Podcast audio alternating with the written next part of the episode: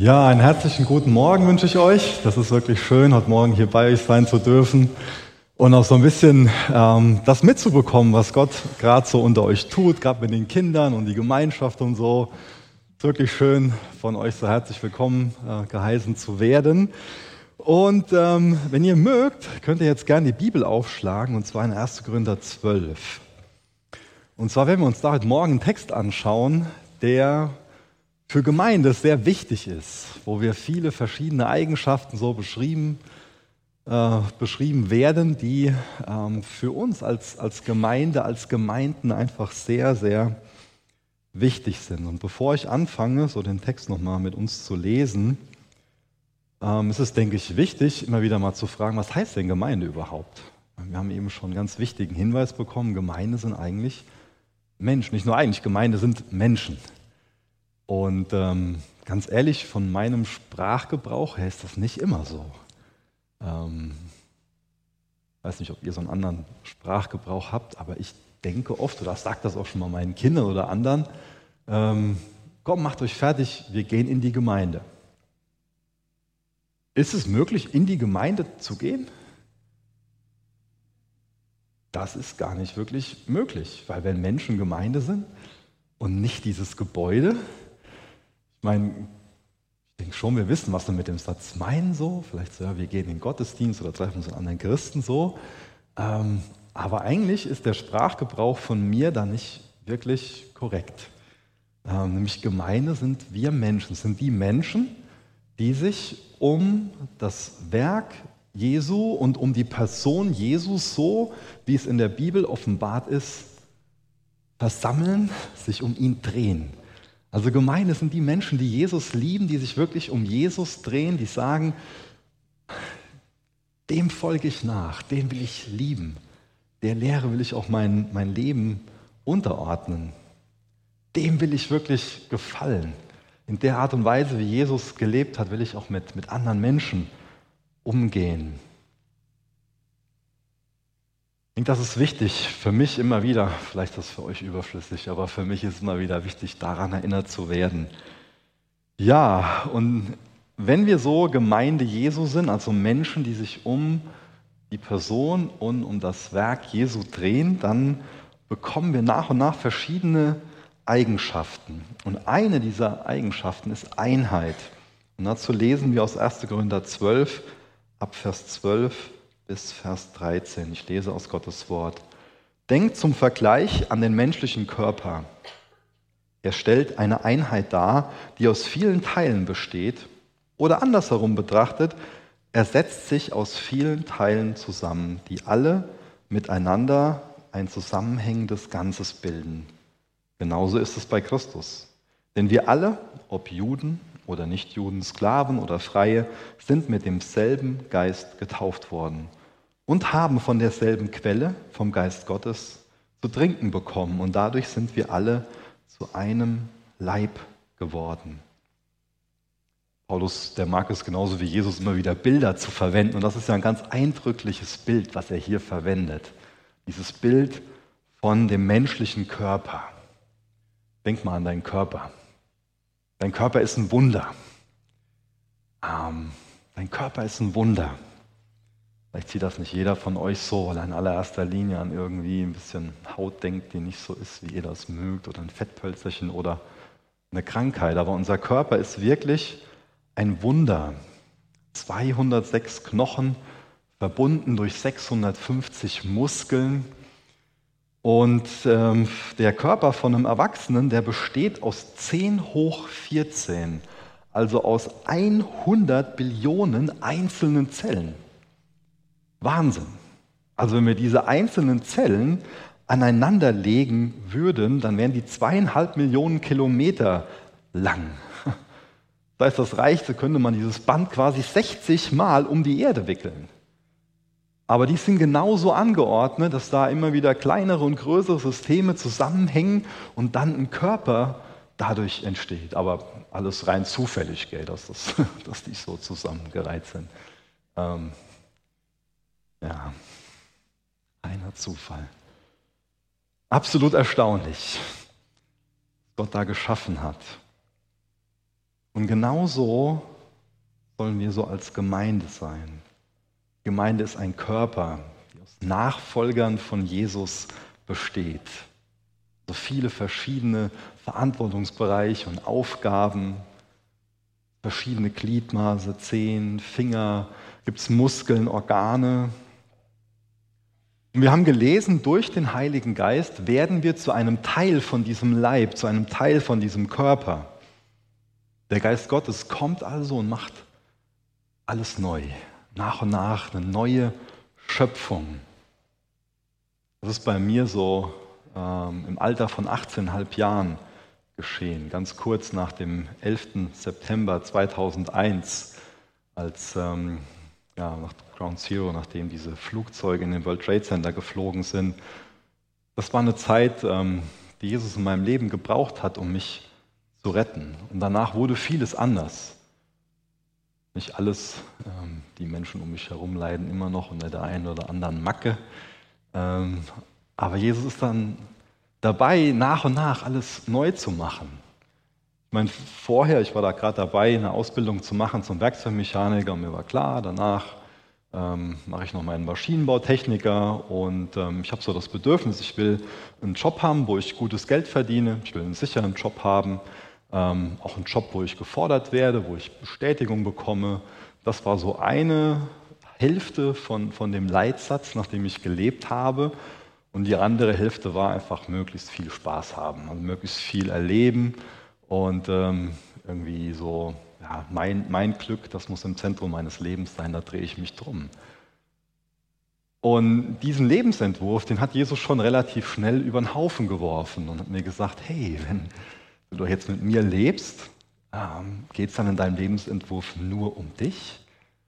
Oder willst du vielleicht anfangen, alle Bereiche deines Lebens möglichst dazu zu nutzen, damit meinem Namen wirklich Ehre gemacht wird, damit meine Ziele verfolgt werden? Also wenn Jesus in unser Leben kommt, das ist schon eine radikale Sache. Dann ändert sich eine Ausrichtung in uns. Da ändert sich was, wo unser Herz für schlägt. Dann ändert sich unser Lebensentwurf und dadurch auch die Entscheidungen, die wir, die wir treffen, die Ziele, die wir haben. Der Geist Gottes, der lebt in jedem wiedergeborenen Christen und der bewegt uns dann auch dazu, dass wir uns so eine Ortsgemeinde hier anschließen. Das ist eine Frucht davon, wenn der Geist in unser Leben kommt. Wenn er das machen kann, was er machen will, dann schließen wir uns einer Gemeinde an und dann haben wir auch das Ziel, und dann kommen wir zurück zu dem Bild von dem Leib, dann haben wir auch das Ziel zu entdecken mit unseren Geschwistern gemeinsam, was ist denn meine Aufgabe, was ist denn meine Funktion in diesem Leib? Wie kann ich denn einfach dazu beitragen, dass wir uns gemeinsam unserem Haupt, also Jesus, unterordnen und ihn ehren und wir einfach eine Gemeinschaft sind, die einfach, einfach Freude hat an Jesus und ein, ein wirklich sinnvolles Leben. Und dieser Geist, der bewirkt Einheit.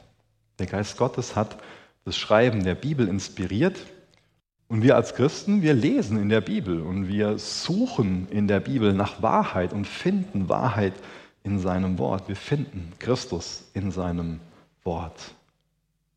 Wir lassen uns dann von dem Heiligen Geist führen. Wir lassen uns von ihm auch von Schuld überführen und dahin bringen, dass wir vom, vom Kreuz stehen uns vergeben lassen. Immer wieder diesen Tausch machen, diesen unfairen Tausch, dass wir Gott unsere, unsere Übertretungen unsere Sünde, unsere Schuld geben und er uns seine Gnade gibt. Ja? Was für ein Angebot, immer wieder aufs Neue diesen Tausch machen zu können. Ich gebe ihm mein Versagen und er gibt mir seine, seine Gnade. Wir empfangen Gnade, es entsteht eine Buße und ein Umdenken, eine Sinnesänderung. Und so sind wir auch bereit, einander zu vergeben, weil wir wissen, mir ist vergeben, Frau Jesus hat mir so viel vergeben. Wie kann ich meinem Nächsten dann Schuld vorhalten, Vergehen vorhalten, die er mir gegenüber begangen hat? Nein, wir sind bereit zu vergeben, so wie Christus uns vergeben hat. Und so entsteht also durch das Wirken des Heiligen Geistes eine Einheit unter uns Christen, innerhalb von unseren Gemeinden und auch immer mehr unter den Gemeinden Und so lernen wir einander zu lieben. Einfach dadurch, dass wir uns von seinem Geist leiten lassen, den er in unsere Herzen ausgegossen hat. Aber es ist wichtig, dass wir auch den nächsten Aspekt, die nächste Charaktereigenschaft verstehen. Neben der Einheit geht es in den nächsten Versen dann um Vielfalt. Da lesen wir weiter in Vers 14. Und wie jeder Körper besteht dieser Leib aus vielen Teilen, nicht nur aus einem. Wenn der Fuß behaupten würde, weil ich nicht die Hand bin, gehöre ich nicht zum Körper, würde er trotzdem nicht aufhören, ein Teil des Körpers zu sein. Und wenn das Ohr behaupten würde, weil ich nicht das Auge bin, gehöre ich nicht zum Körper, würde es trotzdem nicht aufhören, ein Teil des Körpers zu sein. Wenn der ganze Körper nur aus Augen bestünde, wo bliebe dann das Gehör? Wenn er nur aus Ohren bestünde, wo bliebe der Geruchssinn?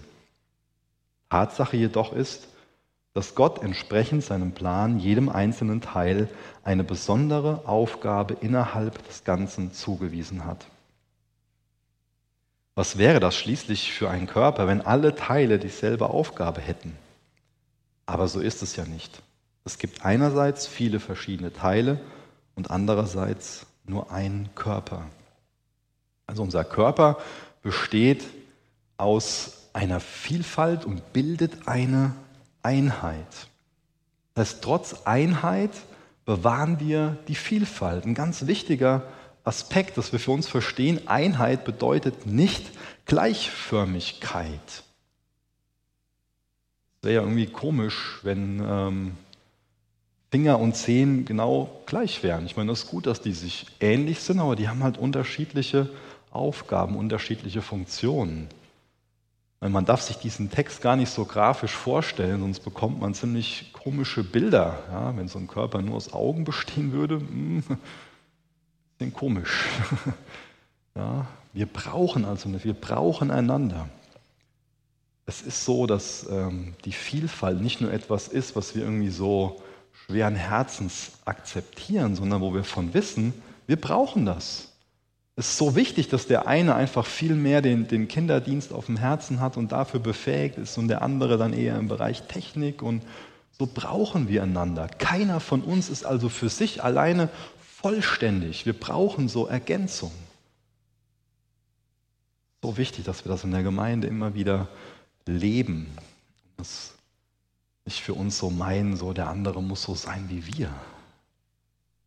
Dort denke ich viel Wahrheit für die Ehe drin dem anderen erlaubt, anders zu sein. Und auch wirklich weiß, es ist gut, dass er anders ist, weil wir für uns Ergänzung brauchen. Das ist für alle Beziehungen einfach so wichtig. Und wenn wir bei dem Bild bleiben von diesem einen Leib, dann verstehen wir auch, wenn wir einfach ja, uns so, so unabhängig sehen, wenn wir uns ausgrenzen, ich meine, zu was ist ein Finger alleine fähig? Zu was ist ein Auge alleine fähig? Wir brauchen also einander.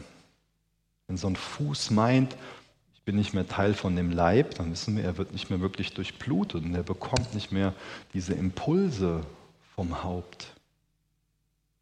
Warum ist denn der Fuß ein Fuß? Warum ist denn die Hand eine Hand? Denke ganz einfach, weil der Schöpfer sich das so gedacht hat, weil es dem Schöpfer gefällt, weil er es so gestaltet hat. Und deswegen kann auch keine Hand irgendwie stolz darauf sein, die Hand zu sein. Oder so kann auch ähm, kein Fuß sich irgendwie schämen, nur Fuß zu sein. Sondern beide dienen so dem Wohlgefallen des Schöpfers. Da sehen wir auch einfach Weisheit dran, eine Weisheit des Schöpfers. Jeder hat etwas, aber niemand hat alles. Es ist unerlässlich, dass wir uns gegenseitig ergänzen. Dadurch werden wir vollständiger. Vielleicht ist jemand auch heute Morgen hier, der noch gar kein Christ ist, oder es guckt jemand zu, hört das später. Und vielleicht hast du einfach Angst davor, Christ zu werden, weil du dir so sagst, so, hm, ich kenne den und den Christen, muss ich denn so werden, um Christ zu werden? Muss ich denn so sein wie diese Person? Also Christ zu sein, das bedeutet, dass wir Jesus lieben.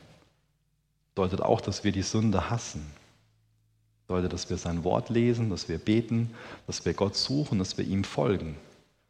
Aber dadurch werden wir nicht gleichförmig. Dadurch bleiben viele Unterscheidungen einfach bestehen. Jeder von uns ist einfach ein Stück weit eine andere Persönlichkeit. Wir haben andere Interessen, andere Vorlieben. Der eine, der ist eher laut, der andere ein bisschen leiser.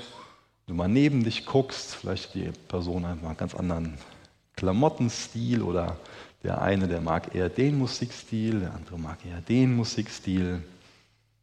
Es ist gut, dass wir anders sind. Die Predigt vorbereitet habe, musste ich an so einen schönen Schmortopf denken.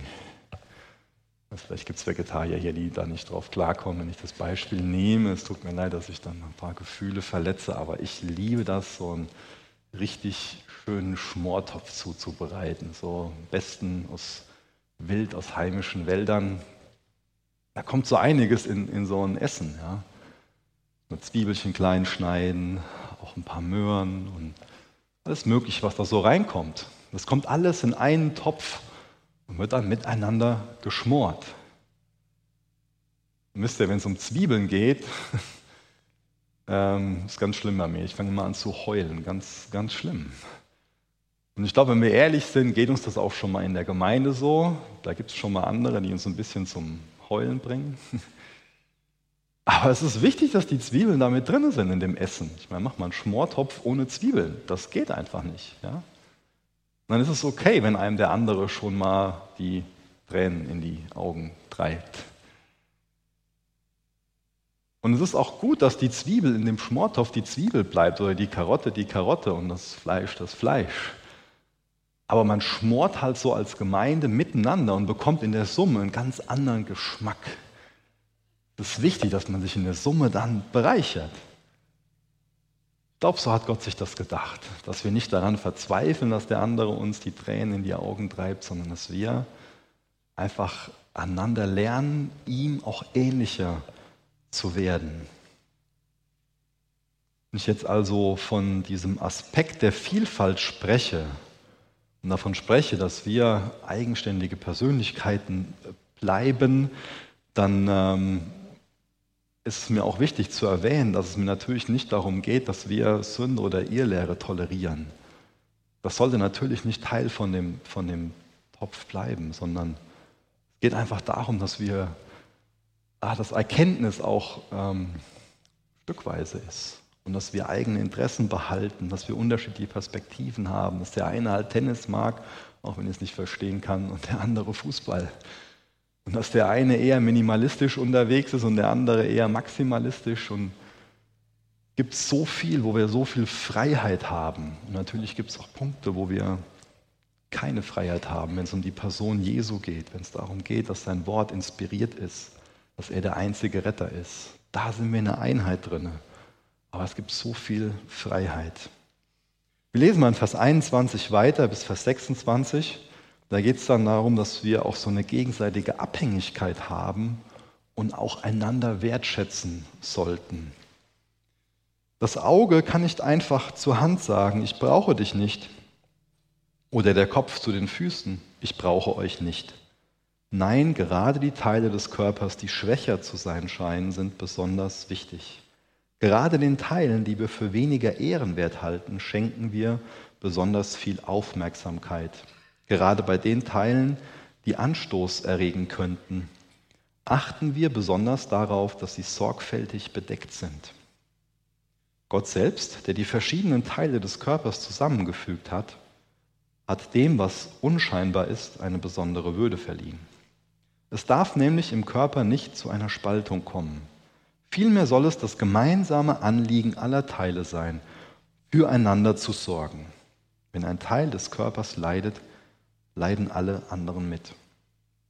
Und wenn ein Teil geehrt wird, ist es auch für alle anderen ein Anlass zur Freude. Ich nehme schon mal verschiedene Teile von meinem Körper gar nicht so ähm, wirklich wahr und halte die auch vielleicht für unwichtiger. Aber spätestens dann, wenn die krank sind, wird uns bewusst, ähm, dass wir schon, ja, dass es da schon so eine Wirkung gibt von den einzelnen Körperteilen auf den ganzen Rest von dem Körper. Und ich glaube, als Gemeinde geht es uns auch schon mal so, dass wir schon mal einander übersehen. Und das ist wichtig, dass wir ähm, darin wachsen, dass wir einander wahrnehmen, einander wertschätzen.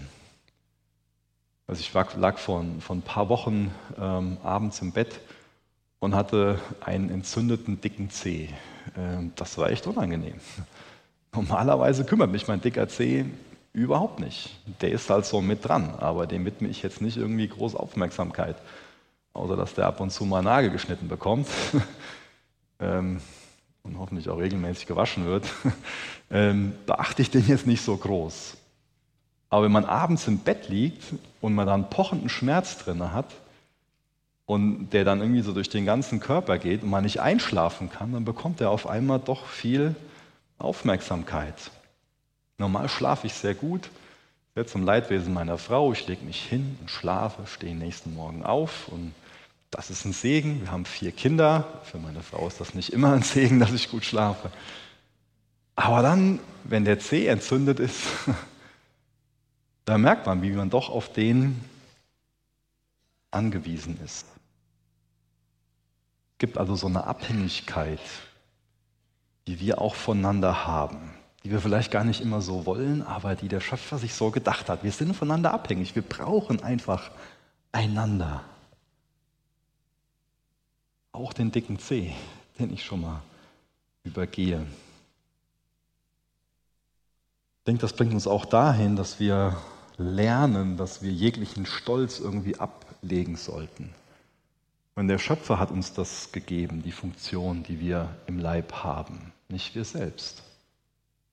Warum meinen wir, wir können da irgendwie stolz drauf sein? Oder auch so ein Überlegenheitsgefühl, was sich ja schon mal einschleichen kann bei uns. Auch das ist eine Sache, die wir am Fuß des Kreuzes ablegen dürfen.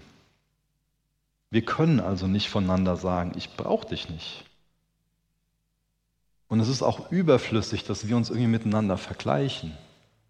Irgendwie meinen so, ja, warum und ist doch ungerecht und ich habe doch das verdient und warum so und oh, mein Herz ist da schon mal einfach ähm, komisch verdreht, selbstbezogen.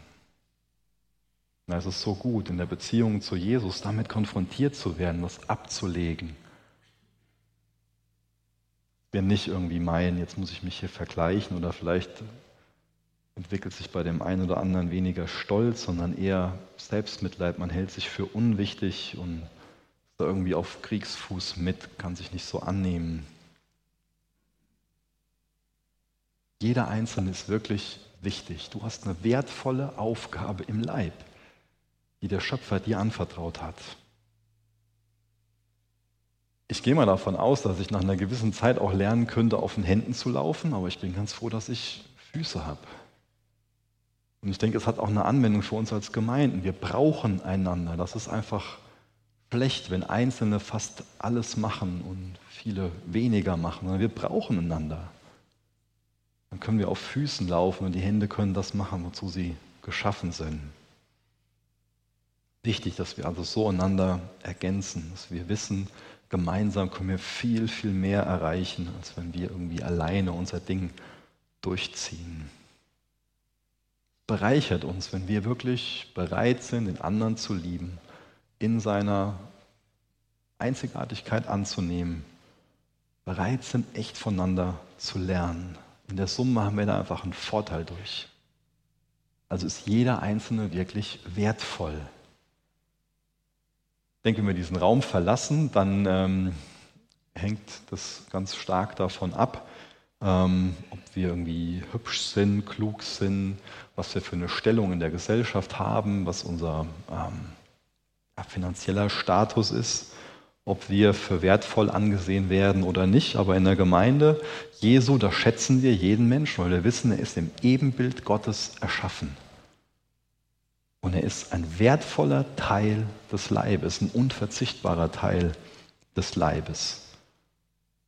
Und so helfen wir einander dabei, wirklich Teil von dem Leib zu sein und unsere Funktion darin zu erkennen und darin zu leben. Und deswegen ist es absolut fatal, wenn irgendwie der Fuß dem Arm den Krieg erklärt, weil wir sind ein Leib. Und wer, wer gewinnt dabei? Das ist einfach nur ein Nachteil für den ganzen Körper. Niemand gewinnt. Alle verlieren, wenn sich Glieder am selben Leib den Krieg erklären.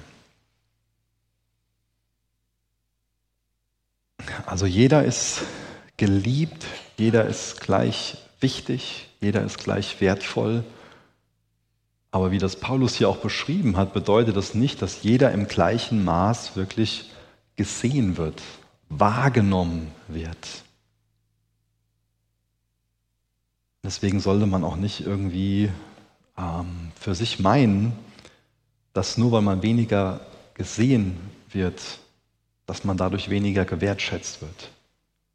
Aber das ist so wichtig, dass wir als Gemeinden einfach uns wertschätzen, als Nachfolger Jesu uns wirklich wertschätzen. Und ich finde das total toll, wie sich diese Wertschätzung auch ausdrückt, was Paulus hier uns für einen praktischen Tipp gibt. Da lesen wir ja davon, wenn ein Teil des Körpers leidet, leiden alle anderen mit. Und wenn ein Teil geehrt wird, ist es auch für alle anderen ein Anlass zur Freude. Also Wertschätzung wird auch dadurch ausgedrückt, wie man sich umeinander kümmert, wie man Beziehungen zueinander hat, dass man Freude teilt, aber dass man auch Leid teilt, dass man miteinander heult, dass man miteinander trauert. Wenn ein Teil des Leibes verletzt ist, dann hat der ganze Körper Schmerzen, dann spürt man das. Wenn Eltern sterben, dann spüren wir das. Wenn jemand eine Fehlgeburt hat, dann tut uns das mit weh, dann trauern wir mit. Spüren wir. Wenn jemand krank wird, wenn jemand seinen Job verliert, wenn jemand von seinem Partner verlassen wird, was es auch immer ist, wo einfach Kummer und Leid da ist, das lässt uns nicht kalt. Und auch da sind wir empathisch miteinander, haben den Wunsch, wirklich aufeinander einzugehen. Wir meinen für uns nicht nur so, ja, das sind ja seine Probleme, ich habe ja selbst genug. Sondern wir versuchen wirklich einfühlsam und mitfühlend zu sein. Wir sorgen uns.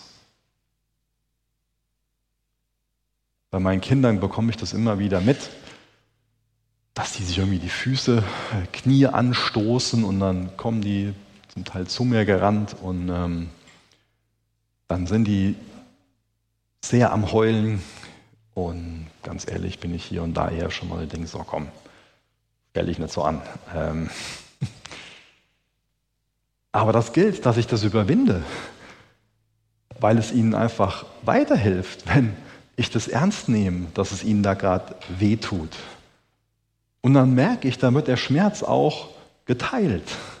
Dann tut es auf einmal nicht mehr so weh. Ich glaube, so ist es wichtig, dass wir uns als Geschwister in unserem Schmerz ernst nehmen und so auch den Schmerz teilen. Aber genauso wichtig ist es, dass wir uns miteinander freuen. Freust du dich gerne mit anderen? Oder bist du eher so ein Typ, der da schnell neidisch und eifersüchtig wird? Und, oder kannst du dich wirklich von Herzen herzlich mit anderen freuen? Ich denke, das alles sind auch Dinge, die man lernen kann. Und ich predige euch das nicht als eine Person, die das alles gelernt hat, sondern ich predige mir das selbst. Wir alle dürfen darin wachsen, darin reifen. Dass wir uns wirklich miteinander freuen. Dass wir uns miteinander freuen, wenn jemand heiratet und Nachwuchs bekommt, wenn es jemand hinkriegt, dass Versöhnung in der Ehe da ist und man nicht auseinandergeht, sondern zusammen bleibt dass wenn Kinder die Schule irgendwo abschließen oder es gibt so viel Grund, sich zu freuen, da sollten wir dankbar sein, uns miteinander freuen. Und vielleicht kann das für dich auch eine Sache sein, die du dir so ganz praktisch mitnimmst, dass du sagst, okay, für nächste Woche ähm, zwei Aktionen, zwei Stück, ähm, zwei Sachen, wo ich irgendwie jemandem Wertschätzung entgegenbringe, indem ich einfach ähm, mit ihm mitleide. Und zwei andere Aktionen, wie ich jemandem Wertschätzung entgegenbringe, indem ich mich wirklich mit ihm freue, Vielleicht setzt du dich nachher nochmal hin oder hast jetzt schon eine Idee und schreibst dir das auf, machst dir eine Notiz, wie du das machen kannst. Vielleicht fällt dir schon jemand ein, den du besuchen kannst oder den du anrufen kannst oder wo du eine kurze, einen kurzen Text schreiben kannst, eine Karte zuschicken kannst, was auch immer. Wir sind unterschiedlich und haben unterschiedliche ähm, Wege, wie wir auch Liebe ausdrücken können. Sei da ganz kreativ, aber mach, dass es, dass es praktisch wird. Ich brauche für mich immer was Praktisches, um es wirklich zu lernen. Dass ich nicht nur mit frommen Wünschen irgendwie aus einer stillen Zeit mit Gott gehe oder aus dem, aus dem Gottesdienst heraus, sondern dass es konkret wird. Vers 27 bis Vers 31 lese ich noch. Da geht es zum einen um die Eigenschaften Zufriedenheit und auch um unseren, unseren Charakter, um eine Christusähnlichkeit. Das alles gilt nun auch im Hinblick auf euch, denn ihr seid der Leib Christi. Und jeder einzelne von euch ist ein Teil dieses Leibes. Gott hat in der Gemeinde allen eine bestimmte Aufgabe zugewiesen. An erster Stelle sind die Apostel zu nennen, an zweiter die Propheten, an dritter die Lehrer. Weiter gibt es die, die dazu befähigt sind, Wunder zu tun oder denen die Gabe des Heilens geschenkt ist oder die imstande sind, praktische Hilfe zu leisten oder Leitungsaufgaben zu übernehmen oder die in Sprachen reden können, die von Gott eingegeben sind. Sind etwa alle Apostel? Sind alle Propheten? Sind alle Lehrer? Natürlich nicht. Es sind auch nicht alle dazu befähigt, Wunder zu tun. Nicht alle haben die Gabe des Heilens. Nicht alle können in einer von Gott eingegebenen Sprache reden oder das Gesagte in verständlichen Worten wiedergeben. Allerdings ist der Nutzen für die Gemeinde nicht bei allen Gaben gleich groß. Bemüht euch um die Gaben, die der Gemeinde am meisten nützen. Und jetzt zeige ich euch einen Weg, der weit über das alles hinausführt. Es werden also verschiedene Ämter aufgeführt und auch verschiedene Gaben werden beschrieben. Und gemeinsam bilden diese Ämter, diese ganzen Gaben einfach ein Leib. Also der Apostel alleine ist kein Leib, der Lehrer alleine auch nicht. Die aufgezählten Gaben alleine sind sie nicht der Leib, sondern gemeinsam sind sie der Leib. Jeder braucht Ergänzung, jeder. Keiner darf also so auf den anderen herabschauen, meinen, das brauche ich nicht. Und so sollten wir wissen, Gott hat uns da was zugedacht, er hat uns zu Verwaltern gemacht von etwas, eine Gabe gegeben. Und ich persönlich bin nicht für deine Gabe verantwortlich, aber ich bin dafür verantwortlich, wie ich das, was Gott mir gegeben hat, in den Leib einbringe. Und das hat Gott mir gegeben. Und deswegen will ich dafür dankbar sein und damit zufrieden sein. Das ist kostbar, wenn wir als Christen lernen, dankbar und zufrieden unsere Verantwortung im Leib einfach anzugehen. Dankbar und zufrieden, weil Gott uns dazu berufen hat, weil der Herr uns dazu berufen hat. Also lassen wir ihn der Herr sein über uns und füllen das dankbar und zufrieden aus. Gott ist es, der die Gaben und die Ämter zugeteilt hat. Er hat einen perfekten Plan, nicht nur für die Gemeinde weltweit, sondern auch so für jede Ortsgemeinde für sich. Und dann finde ich es total kostbar, dass wir auch schon ganz am Anfang 1. Korinther 13 gelesen haben und dass dieser Text damit schließt, dass hier beschrieben wird, und jetzt zeige ich euch einen Weg, der weit über das alles hinausführt. Und dieser Weg ist die Liebe. Also hier geht es um Charakter. Aber wir können sehr darauf fixiert sein, so, was ist denn meine Gabe? Und ich will die Gabe noch weiter ausbauen. Und es, wir können uns einfach nur die ganze Zeit um die Gabe drehen. Und wir können die Liebe, wir können den Charakter dahinter irgendwo vergessen. Aber hier lesen wir, und jetzt zeige ich euch einen Weg, der weit über das alles hinausführt. Jesus ist die Liebe. Und er ist der Weg. Wir sind gemeinsam auf dem Weg und wir lernen immer mehr zu lieben.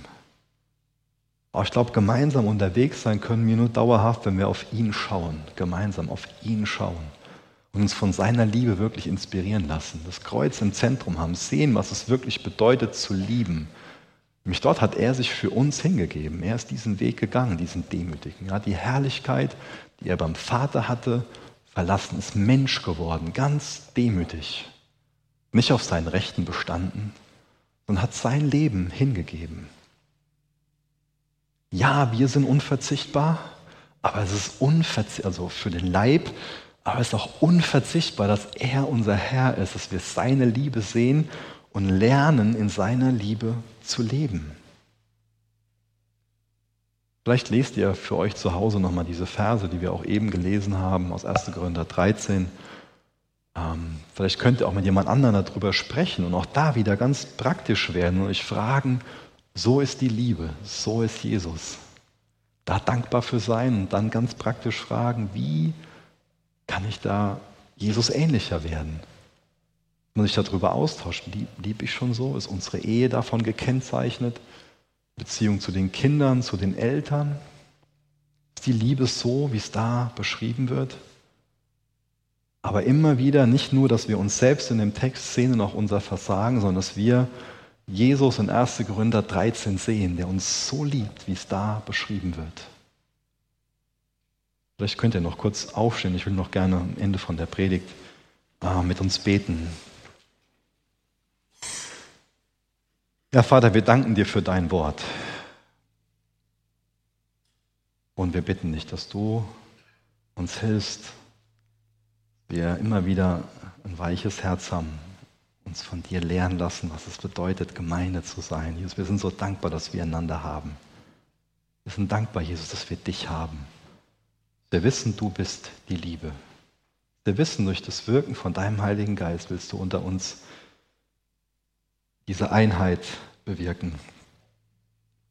Und auch die Vielfalt hilft, dass wir einander wirklich annehmen, so wie wir einfach unterschiedlich sind, Herr. Hilft, dass wir in der Wertschätzung zueinander wachsen, Herr. Und hilft, dass wir uns an dir, an deinem Charakter orientieren und wirklich von dir lernen, was es bedeutet zu lieben. Dich zu lieben, unseren Nächsten zu lieben, Herr. Danke, dass du Gott bist. Danke, dass du bereit bist, uns zu vergeben und uns dir ähnlicher zu machen. Jesus, wir wissen, die Welt braucht nicht mehr von uns, aber die Welt braucht mehr von dir. Jesus, wir wollen dir ähnlicher werden. Uns mit deiner Liebe erfüllen lassen, mit deinem Geist und in deinem Geist leben, Herr. Hab du deinen Willen in uns und auch durch uns. Amen.